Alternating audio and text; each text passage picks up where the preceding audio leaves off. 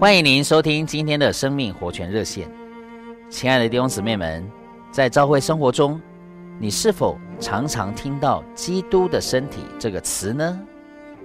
到底什么是基督的身体呢？有人说，基督的身体就是教会；也有人说，所有得救之人的集大成就是基督的身体。这些讲论在道理或字面上的意义并没有错。但从实际的经历上来说，却是不够的。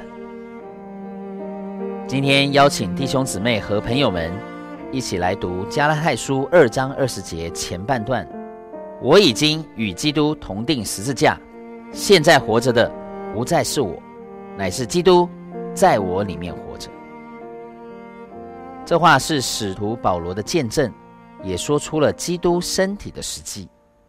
弟兄姊妹们。基督身体的实际乃是一种生活，就是我们这般神所救赎的人，和我们亲爱的主基督耶稣一同过神人的生活。这种生活就如两千年前我们的主耶稣花了三十三年半在地上所活出的一样。在他上十字架受死之前，他就已经过着死而复活的生活。天天拒绝自己，把自己摆在死地，把神当作生命活出来。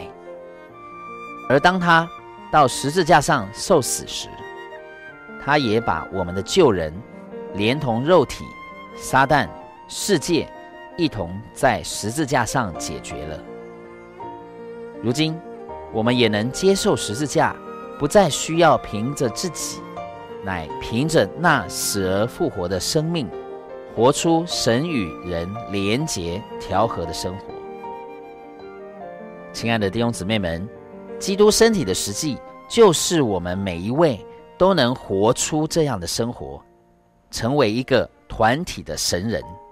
愿我们一同有份于这团体的神人生活，经历基督身体的实际。感谢您的收听。我们明天再见。